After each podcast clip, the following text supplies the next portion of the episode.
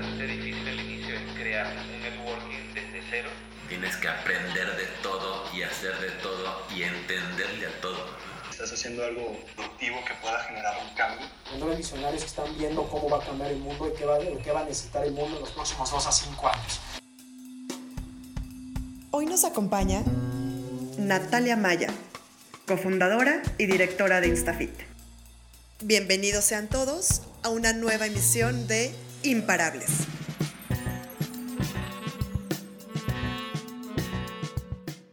Hola a todos, bienvenidos sean a una nueva emisión de su podcast Imparables. Hoy estamos estrenando formato en este nuevo formato de video disponible en todas las plataformas donde estamos eh, ah, distribuyendo el podcast.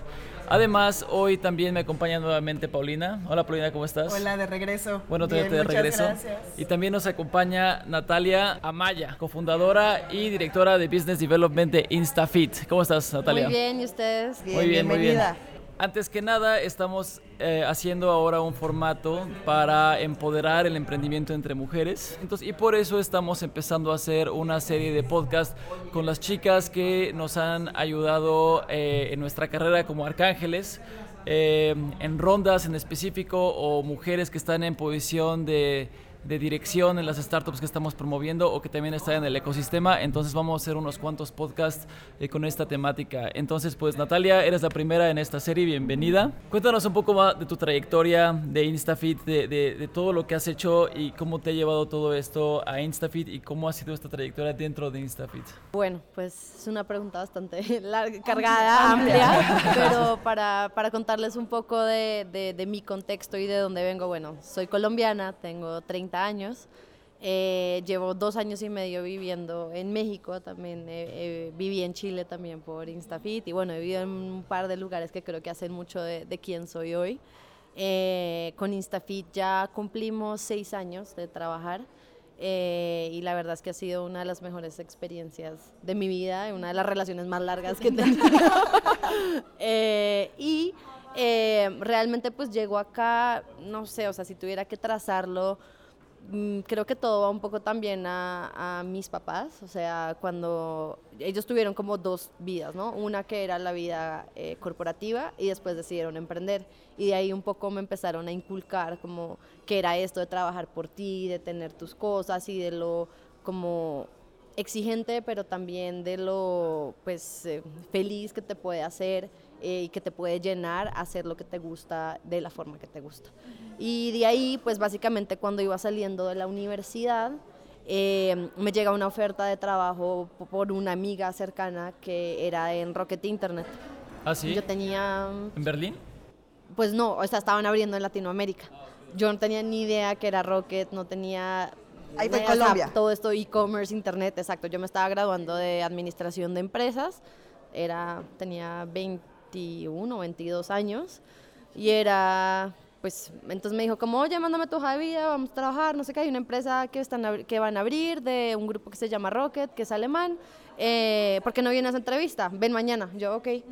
Fui, conocí a los founders, también súper jóvenes, yo creo que en esa época tenían unos 26, 27 años. Me contaron toda la visión, me dijeron, oye, vamos a lanzar en dos meses, vamos a tener 10.000 SKUs, vamos a tener 800 empleados, no, en ese momento como en un mes vamos a tener 100 empleados, eh, ¿te unes? Y yo como, ¿de qué me están hablando? O sea, esto no, no, no puede ser posible, o sea, en tan poco tiempo esta gente está loca, pero pues está interesante, ¿por qué no? Entonces me dijo, ok, empiezas el lunes.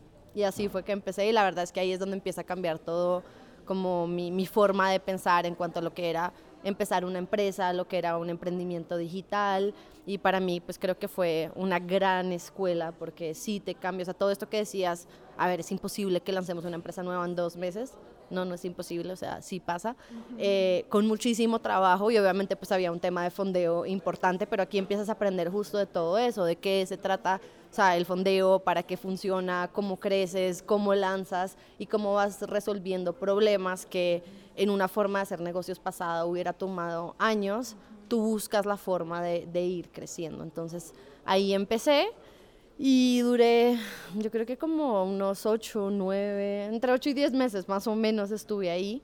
Y con los fundadores de ahí empezamos a ver oportunidades, porque ellos ya llevaban como tres años trabajando en, en Rocket. Dijeron, pues me volví muy amiga de ellos y me dijeron, ¿por qué no nos salimos y hacemos algo nosotros?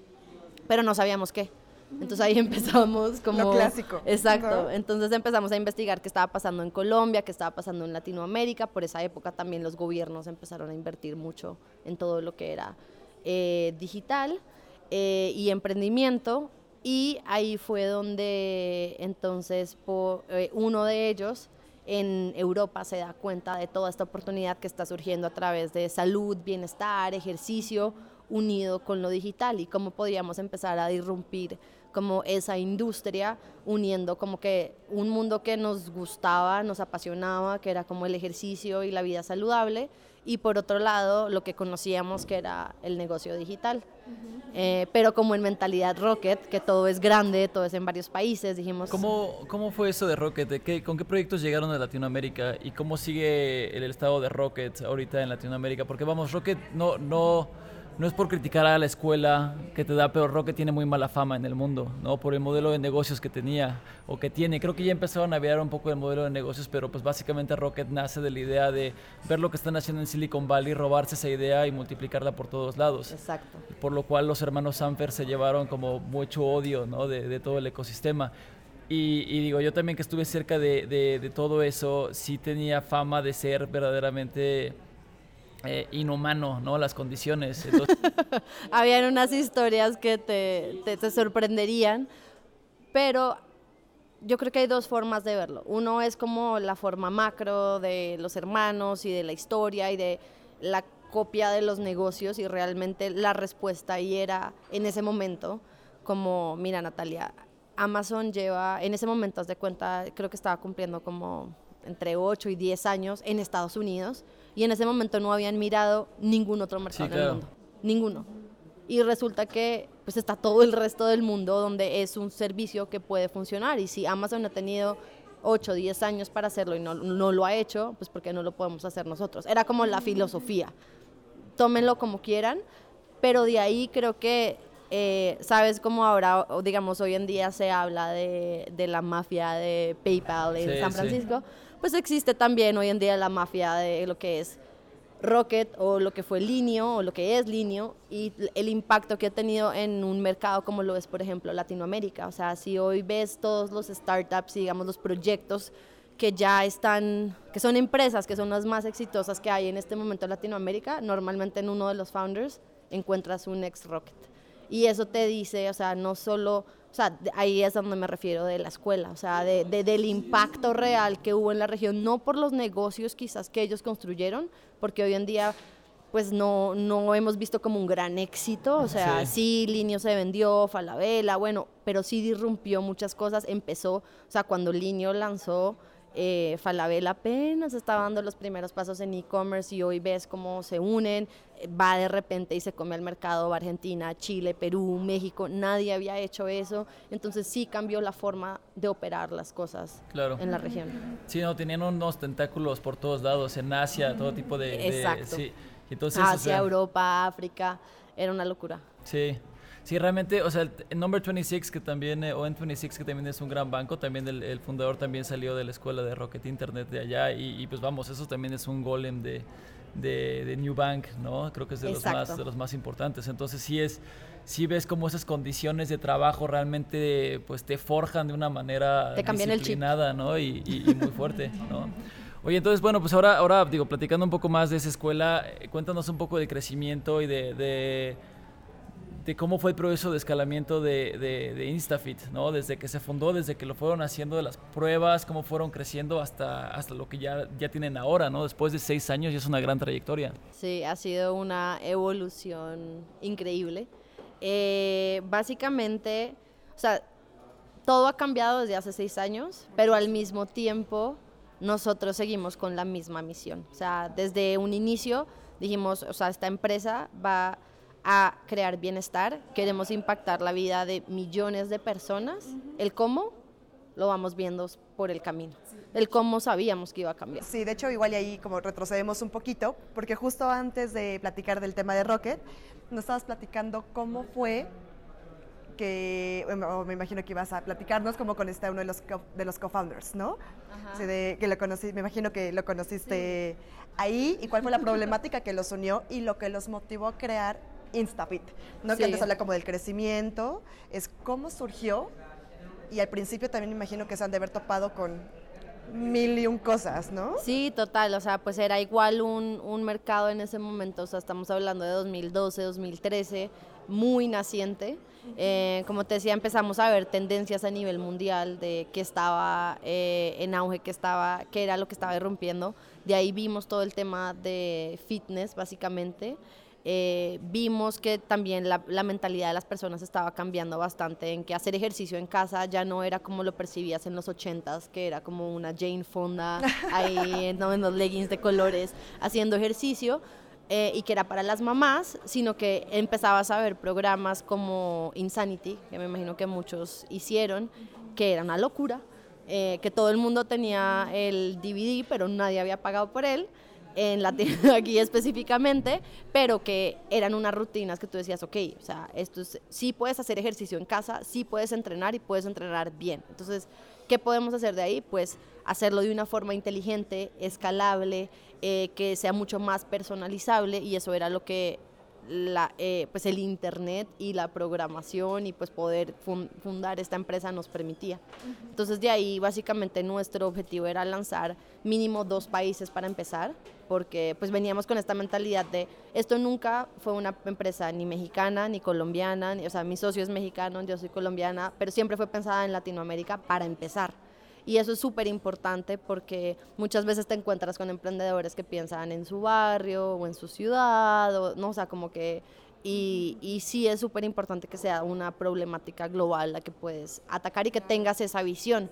Por el lado de la inversión es clave y también por el lado de ti como tu el impacto que puede tener tu trabajo día a día.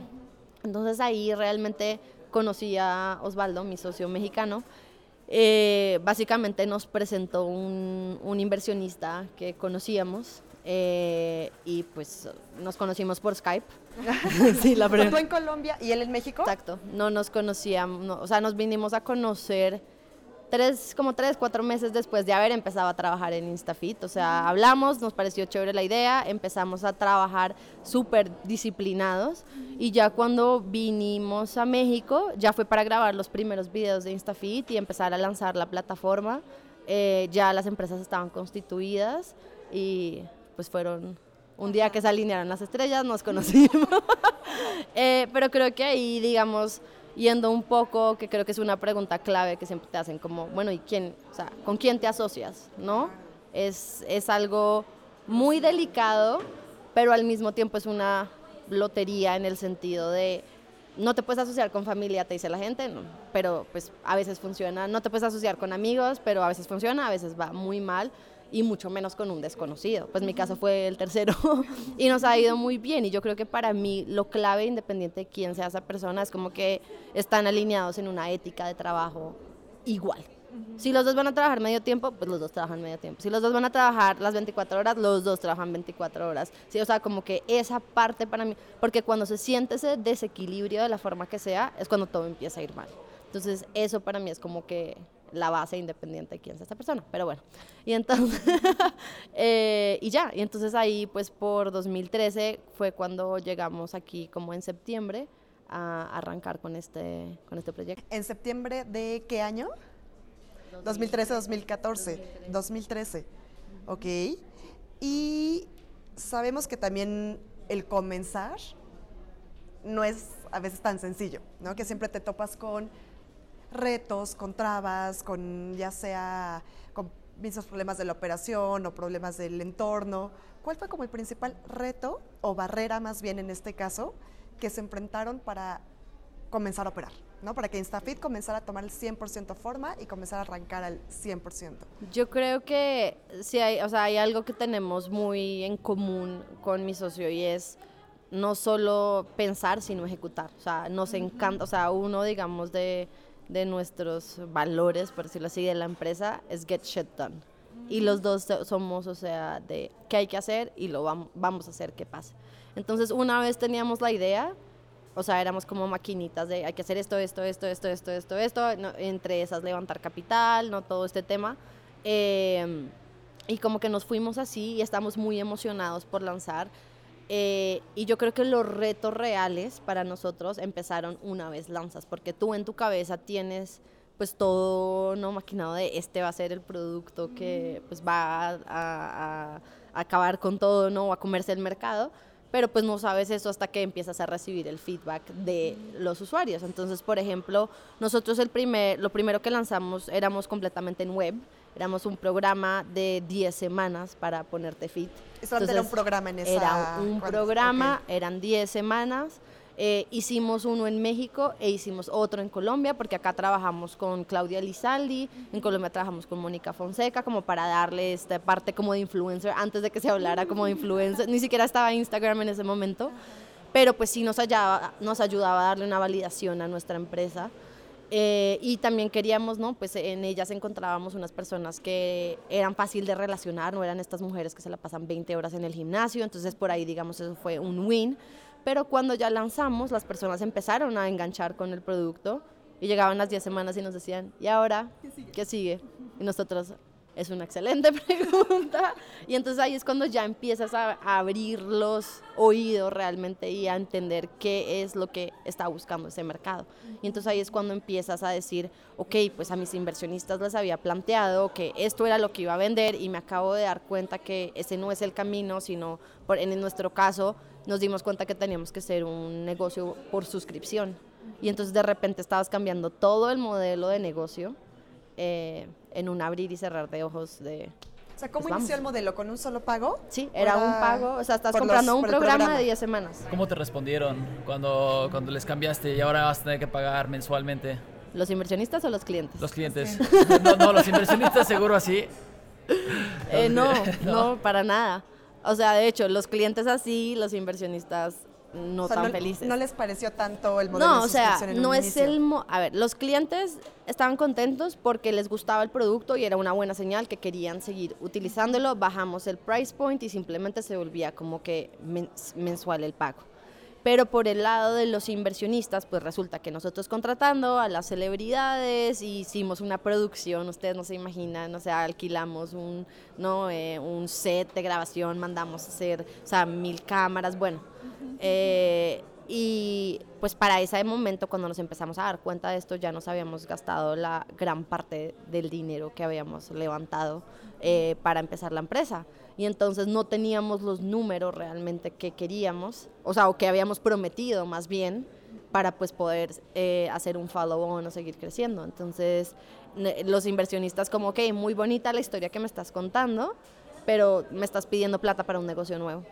Y y, pues mira lo que pasó. Y nosotros en ese momento, pues creo que lo puedes ver como un fracaso en, cierto, en cierta forma, de que lo que prometimos no lo cumplimos, pero también para nosotros era un, es, es algo que toca hacer, seguimos creyendo en este negocio y vamos a hacerlo funcionar. Y entonces también empiezas a pensar en, en, en la rentabilidad de tu empresa, porque creo que en, este, en esta parte de, de, en este juego, digamos, de los startups, se vuelve muy fácil pensar en que tienes que seguir levantando y levantando y levantando y viviendo de los inversionistas en lugar de, ok, un negocio tiene que hacer plata y tiene que mantenerse. Sustentable, ¿no? Exacto, tiene que ser completamente soste- autosostenible. Los inversionistas pueden ayudar en ciertos momentos a darle ese punch para crecer, pero si tú no tienes siempre a la vista como el tema de la rentabilidad propia de tu negocio, pues estás a la merced de que otro, un tercero, llámese inversionista, amigo, lo que sea, banco, te dé como ese lifeline para que puedas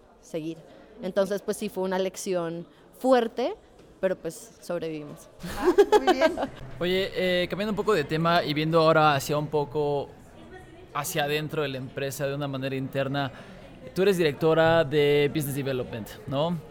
¿Cómo, cómo es la cultura dentro de la empresa? ¿Cómo, cómo, ¿Cómo se ve la empresa por dentro? ¿Cuántos son? ¿Cómo son las áreas? ¿Cómo es tu área? ¿no? ¿Cómo sientes que, que ha evolucionado tu área y tu rol dentro de la empresa a, a lo largo de los años? ¿Y cómo sientes ese poder de, de, de Business Development? Eh, ¿cómo, ¿Cómo se está desarrollando y evolucionando? Sí, pues eh, creo que tanto mi rol como el rol de mi socio ha venido evolucionando durante todo este tiempo a medida que la empresa nos lo ha venido como requiriendo. Eh, o sea, como que si hay algo que creo que nos ha llevado a poder sobrevivir todos estos años es la flexibilidad de un poco leer el mercado y poder adaptarnos a él. Cuando empezamos realmente entre él y yo no había un rol muy definido de quién hacía qué, porque teníamos básicamente operaciones paralelas en Colombia y en México. Él veía México, yo veía Colombia. Con todo lo que implicaba. Con todo lo que... Y teníamos clones, literal. Entonces, o sea, si teníamos un community manager en Colombia, teníamos un community manager en México. Y después, otro, digamos, de los grandes cambios que hizo la empresa fue pasar de web a móvil. Entonces, fue, ahora somos pues mobile first eh, en todos los aspectos. Y cuando hacemos eso, pues vemos cómo podemos seguir escalando, pero uniendo nuestra operación. Y para esa época también yo me voy a vivir a Chile, porque pasamos a Startup Chile. Y entonces en ese momento lo que pasa en la empresa es que concentramos toda la operación como tal de desarrollo, diseño, community management acá, en México, eh, y la supervisaba mi socio. Y yo estaba como que abriendo nuevos negocios eh, por la región pero poco a poco también esto fue evolucionando en que yo empecé a ver oportunidades. Siempre fuimos una empresa B2C, básicamente vendiéndole suscripciones directo a nuestros clientes y empezamos a ver oportunidades de B2B y yo me empecé a acercar mucho a empresas, a hablar de cómo podíamos crear programas de, de, bienestar corporativo, empecé a escuchar cuáles eran sus necesidades, con eso nos sentábamos y desarrollábamos como, qué podríamos venderles, cómo, y esto empezó un poquito, poco a poco, o sea, es un negocio lento, pero que pues tenía, tiene todavía, lo seguimos haciendo, mucho potencial, y ya cuando empiezan a salir los primeros clientes, me devuelvo yo a Colombia y me doy cuenta que ya pues no tengo mucho como que liderar porque todo está acá, sino más bien yo lo que estoy dedicándome es a ver clientes y a ver nuevas formas de crecer en InstaFit. Y estoy viajando mucho a México, entonces con nosotros nos sentamos y decimos que hace sentido que me venga yo a México porque pues nuestra relación hasta el momento había sido Skype. y ¿Cuántos años duraron así con esa relación por Skype? Como cuatro. O sea, siendo socios, co-founders, operando a distancia. Sí, o sea, pues viajábamos y eso, pero a distancia casi cuatro años.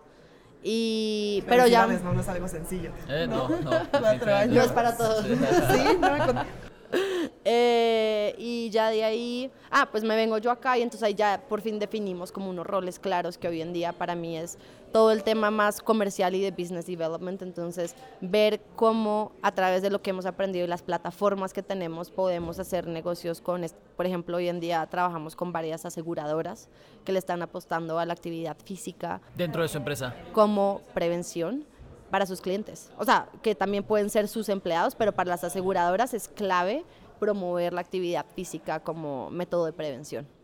Eh, trabajamos también con empresas directo para los empleados, para hacer planes de bienestar corporativo y hemos metido muchos temas, ya no, son, ya no nos vemos como una plataforma solo de fitness, o sea, toda la evolución también ha sido en que hoy en día somos una plataforma de wellness, que tenemos programas para, de mindfulness, para meditar, para manejar el estrés, para todo este tema. Tenemos de actividad física, tenemos eh, temas eh, para ayudarlos con los riesgos psicosociales a las empresas, ¿no?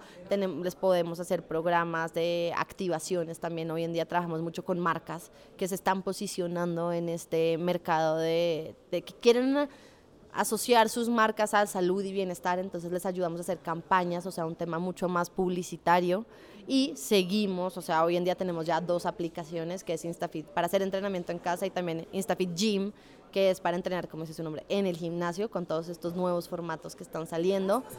Entonces, pues hemos ido evolucionando y así han ido evolucionando. ¿Cuántos son ahorita en la compañía? Somos 20. Y están aquí, o sea, ya todos están aquí, pero tienen presencia por toda Latinoamérica todavía, ¿no? ¿O si se redujo eso a través de que tú te mudaste para acá? Eh, a través de nuestras aplicaciones, básicamente tenemos clientes en todo el mundo, o sea, con enfoque en eh, los, clientes de habla hispana, pero digamos Colombia, México, Chile, Argentina, España son como nuestros principales mercados, pero de ahí, haz de cuenta, hemos tenido clientes en China, que, que pues es un mexicano que vive en China y quiere entrenar con nosotros nosotros, Alemania, o sea, puedes acceder a nuestra plataforma en todo el mundo.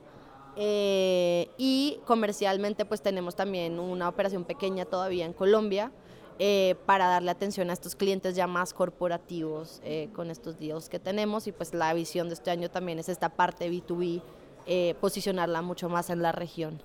Que eso también es parte de la filosofía que nos comentaste hace un ratito que tiene, ¿no? O sea, haz no más dirán, no pienses o no pierdas tanto tiempo como en planear.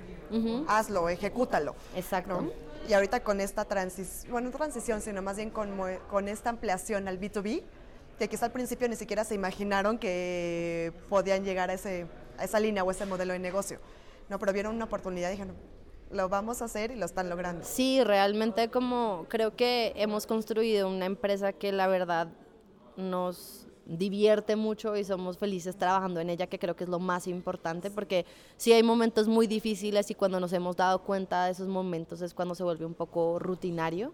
Entonces creo que es cuando me, menciona, me preguntabas como un poco sobre la cultura y eso poco a poco ha sido quizás lo más difícil de construir, es el equipo pero cada vez te vuelves mejor en escoger a las personas que realmente llevan como esta visión contigo. Y eso hace que todos los días que vas a trabajar pues estás más contento de hacerlo. Y eh, pues puedes ir creciendo, o sea, hoy en día es como nuestra empresa ideal para ir a trabajar, o sea, nunca nos imaginamos estar trabajando con, no sé, marcas del tamaño, o sea, un Gatorade o un Under Armour o una Sura, o sea, ¿sabes? Oye, eso está muy interesante. Realmente, eh, con esas oportunidades de B2B, ¿qué tanto más han aprendido de sus clientes? ¿O, sientes que han aprendido algo que antes no conocían? Eh, ¿Sientes que han. que de los, de los que están rentando, o bueno, de los que están comprando la suscripción, ¿cómo ha sido su conocimiento, cómo se ha desarrollado y cómo se compara eso con el conocimiento que han agarrado de los clientes de- del modelo B2B? No, nosotros, o sea, todos los días estamos aprendiendo. Es, es impresionante tanto de nuestros clientes, eh, pues personas naturales, como de las empresas. De los, de los clientes, a, raíz, digamos, de esto que les comentaba del principio, por ejemplo, que ellos mismos son los que nos han hablado, nosotros nos volvimos como fans, digamos, de, de los números y de medir absolutamente todo. O sea, el- los productos que tenemos hoy en día han sido desarrollados con base en el feedback que ellos nos han dado. Entonces, nunca en la empresa, digamos, es una discusión, por ejemplo, que creo que pasa en muchas empresas de, no, es que a mí me gusta que el botón sea azul y el otro socio quiere que sea rosado y entonces eso es la pelea del año y realmente pues es algo súper tonto. ¿Qué, ¿Qué necesito yo? Que los usuarios, eh, a mí me gusta más el botón que le gusta a los usuarios. Si yo odio el rosado, pero a ellos les gusta, perfecto. Y entonces así aprende realmente que el producto lo construyen ellos, tú solamente eres como el que, el que lo hace que pase, ¿no? Y de los clientes corporativos, pues son unos monstruos, pero también te das cuenta que valoran mucho como que esta energía y esta capacidad de ejecución que tú traes, porque eres muy ágil al ser pues muy pequeño en sus estándares y que traes todas estas nuevas ideas que quizás ellos al ya ser tan grandes se les hace muy difícil manejar. Entonces ellos te enseñan un poco más de estructura, de la visión, de cómo llegan a esa marca, de los retos que es tener marcas de este tamaño y tú les ayudas a hacerlo, alcanzarlos de una forma como efectiva, práctica, rápida, que es lo que ellos valoran. Lo que siempre hace una empresa grande es esta apertura a conocer a tu mercado y a no quedarte en un mercado local. O sea, no solamente en este caso hablando de que se surgió en Colombia, que se surgió acá, únicamente quedarse así, sino a nivel Latinoamérica, pero como dices, puede ver cualquier latino en China, en cualquier país, pero también enfocándonos o regresando un poco al B2B, es tener esa apertura tanto para adentrarse a ese mercado como para escuchar y no sentir que te están invadiendo, ¿no? No sentir que están cambiando completamente el modelo de negocio de Instafit, sino que tiene una necesidad, es enfocarse ustedes a cómo cubrir esa necesidad, pero sin perder la esencia de lo que son como, como empresa. Exacto, exacto. Entonces, si, si te vuelves mucho mejor, o sea, escuchando, muchas veces, o sea, todo esto que dicen ahí, social media y el community manager, o sea, community manager no es el que postea, es el que realmente gestiona una comunidad. Y cuando la gestionas bien, tus, mismo, tus mismos usuarios, seguidores, son los que te van a ir dando el camino. Y cuando trabajas, mejor contigo. Exacto, entonces todos estos comments que ustedes ven cuando suben una foto, que, o sea, son oro, porque es las personas realmente diciéndote qué quieren, o sea, no, no, no quiero likes, quiero que realmente interactúes conmigo, me digas qué te gusta, cómo te sentiste, de qué más contenido quieres que te produzca, y eso es lo que tratas de incentivar, y a raíz de eso es que sigues creciendo y generando pues, nuevas oportunidades.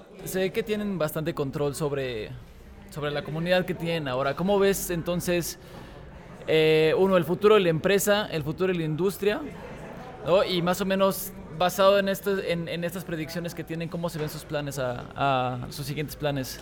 Pues estamos muy emocionados como de, de, de, a dónde hemos llegado y justo lo que nos emociona es que todos los años nos ponemos como una pues barra y, que, o sea, y después es el cómo queremos llegar eh, a ella. Eh, creo que la industria cada vez es más sólida, o sea, lo que les digo a las personas, si estamos hablando directamente de lo que es fitness, wellness, o sea, bienestar, no puede volver a estar, porque dicen que es una tendencia y eso es, lo que está de moda pero la realidad es que no puede volver a estar de moda el no ser saludable. Es completamente ilógico. Entonces, en cuanto a la industria, solo puede crecer, o sea, ya para todo el mundo sabe, sabe que es básico por lo menos salir a caminar, tener un poquito más de actividad física y buscan las formas de hacerlo. Entonces, si bien quizás creo que uno de nuestros retos más grandes ha sido eh, pues el, crecimiento cada vez es más innato para las personas y ahora digamos el, el, next step, por ejemplo, es todo esto que se viene de mindfulness, de realmente salud mental eh, de las personas. Es casi como la evolución del ejercicio, o sea, tienes que cuidar tu cuerpo, tienes que cuidar tu mente, ¿no? Entonces veo que por ahí hay muchísimo potencial, las empresas, los gobiernos, todo el mundo se empieza a preocupar de esto. Eh, y por otro lado, si vemos como la, bueno, el sector más bien como de startups y de emprendimiento y creo que en los años que hemos estado eh, vemos una evolución súper interesante porque antes veías puros proyectos con una visión no muy grande y ahora cada vez más ves equipos muy bien formados. El, el, talento ha sido algo que ha cambiado radicalmente. Antes tenías que rogar para conseguir que alguien viniera a trabajar contigo porque te decían, estás loco, o sea, que se está, estás trabajando en un apartamento, ¿quién va a venir mientras puede ir a trabajar a Coca-Cola porque va a venir a trabajar a un apartamento contigo? Y hoy en día la gente ha cambiado esa percepción y le emociona más como este tipo de retos. Entonces creo que, que por ahí hay muchísimo potencial. Oye, en específico en canales de distribución, ¿sientes que el móvil es la manera a seguir? Uh, ¿Sienten que se van a quedar ahí un rato? ¿O sientes, o, de qué te has percatado de, de métodos de distribución de, de, todos estos servicios de mindfulness, wellness y salud? Por ahora sí, móvil es rey, o sea, móvil es rey, pues porque es, eh, es como tu, una extensión tuya, o sea, el celular va contigo a todos lados. Las personas saben interactuar con el, el, las aplicaciones del celular, o sea, eh, ya es como mucho más nativo. Eh, y realmente, ¿no? O sea, si piensas en el celular, todas las industrias que tiene revolucionadas es, es una locura. Entonces, solo creo que ahorita estamos en el comienzo de lo que es esa tecnología móvil. O sea, ahorita realmente es como un, como un medio, pero creo que cada vez más, pues con todo, con todo esto nuevo de pues, inteligencia artificial, todo el tema de datos, va a ser cada vez más personalizado y te va a poder a ti llevar como que una vida en todos los aspectos como más fácil para ti. Ok, y ahorita me gustaría enfocarme un poquito más a Natalia, ¿no? O sea, Natalia como la mujer emprendedora. ¿Cuál ha sido, y porque ya nos platicaste en Safit y el reto y para, para, crecer o, para, o las barreras que se enfrentaron, pero a ti, Natalia, como mujer emprendedora, ¿cuál consideras que ha sido como el mayor reto al que te has enfrentado? O sea, puede ser al principio, durante, antes, pero imagino que si has tenido uno o muchos retos a los cuales estás enfrentado. ¿Y cómo has lidiado ante esos retos o más bien qué has aprendido de ellos? Sí, pues creo que o quizás he pasado como un poco por estos retos como esta percibida, o sea, nunca me, me encajé mucho en este tema de mujer emprendedora, uh -huh. porque también cuando empecé simplemente todos éramos emprendedores y de repente me di cuenta que siempre habían 10 hombres y yo, uh -huh. y era como... Eh, pero creo que el hecho que no haya sido como un tema desde un inicio, como que me empoderó a que tengo que estar al nivel, o sea, creo que también viene como de la casa el hecho que te empodera tu familia, o sea, y que creo que, o sea, tengo un hermano, entonces creo que también mis papás siempre fueron como muy igualitarios en ese momento, entonces ya cuando entré a una vida profesional no lo vi como un obstáculo, obviamente pues la vida te va mostrando que, y más cuando empiezas a tratar en estos temas B2B, con tema, empresas pues con mucha trayectoria o gente mucho mayor, empiezas a ver las diferencias, pero creo que, por ejemplo, aquí he tenido la fortuna que con mi socio nos entendemos muy bien y vemos que hay algo más grande que solo como que él y yo. Entonces nos apoyamos mucho en pues eh, si hay alguna reunión donde necesito como apoyo o no, o sea, como que y él de la misma forma, pero nos vemos es más bien como por las cualidades que tiene cada uno. eh, y, y, pues eso nos ha llevado como a donde estamos. Entonces como reto no te puedo decir, la verdad haría mal en decirme sentido como eh, rechazada o esto, muchas veces somos nosotras las mismas mujeres que ponemos este, esta barrera, o sea, no, no apoyo como que todo el tema del feminismo y todo esto, pero siento que es tan importante los hombres como las mujeres y el hecho de tener este equilibrio, si fuéramos como, no, estamos haciendo una aplicación para mujeres y tal, también genera cierto rechazo y no es mi visión, o sea, mi visión es como tú haces tu trabajo, lo haces bien, tienes, te rodeas de personas que lo vean igual, si ves, o sea, en la empresa la diversidad para nosotros es súper importante, o sea, tenemos, yo creo, que tenemos, ahorita es muy, pues, está, está, muy equilibrado, pero creo que tenemos un poquito más de mujeres que de hombres, tenemos personas de Venezuela, tenemos personas de Colombia, tenemos personas mexicanas, tenemos, y eso también hace que la dinámica en el equipo todos los días sea como más abierta, ¿no? No estés pensando como que tan cerrado, y, y, eso ayuda, te ayuda a quitarte como que esos miedos que quizás pueden salir por ahí. Estigmas, exacto. Sí, muchas veces eres tú la que te pone como que esos bloqueos, no la gente que está a tu alrededor. Oye, entonces ya para ir acabando el programa, ¿qué consejo te gustaría darle a otros compañeros emprendedores que igual van empezando y no tuvieron la escuela que tú tuviste? ¿O, o qué tipo de guía les podrías dar para el camino que, que llevan ellos y ellas? Pues mucha persistencia y resiliencia. Eh, la verdad es que no es fácil, o sea, creo que, o sea, trato de ser como lo más honesta posible, porque muchas veces cuando lees entrevistas o, ve, o sea, no los ves en la televisión a los emprendedores que siempre los pintan súper exitosos eh, y dicen, ah, esta persona se volvió millonaria de la noche a la mañana es falso, mentiras, eso no pasa, o sea, detrás de eso hay muchísimo trabajo, la gente se ha preparado años, eh, que vas uniendo como todos estos puntos y de repente llegaste ahí, pero no, no se desanimen porque creen que la, o sea, no conoces la historia detrás de las otras personas. Entonces enfócate en ti y en los pasos que tienes que hacer para llegar a donde quieres y trata de así de aterrizarlos, de tangibilizarlos. O sea, si quiero montar mi empresa, ¿qué son las cinco primeras cosas que tengo que hacer? No, pues eh, ir a registrarme, no sé, por decir algo, en, ¿no? en la notaría. Es algo súper tonto, sencillo, no sé qué, pero ya empiezas a tangibilizar esa idea y paso a paso de, de repente te das cuenta que llegaste. O sea, cuando dices, no, montar una empresa, eso lo es súper difícil, súper grande, súper vago. Y ya perdiste un mes. Y exacto. Y te agobias y la gente sufre de esta ansiedad, de este estrés, pues porque si piensas en todo lo que tienes que hacer, todos estaríamos escondidos debajo de una mesa y no haríamos nada.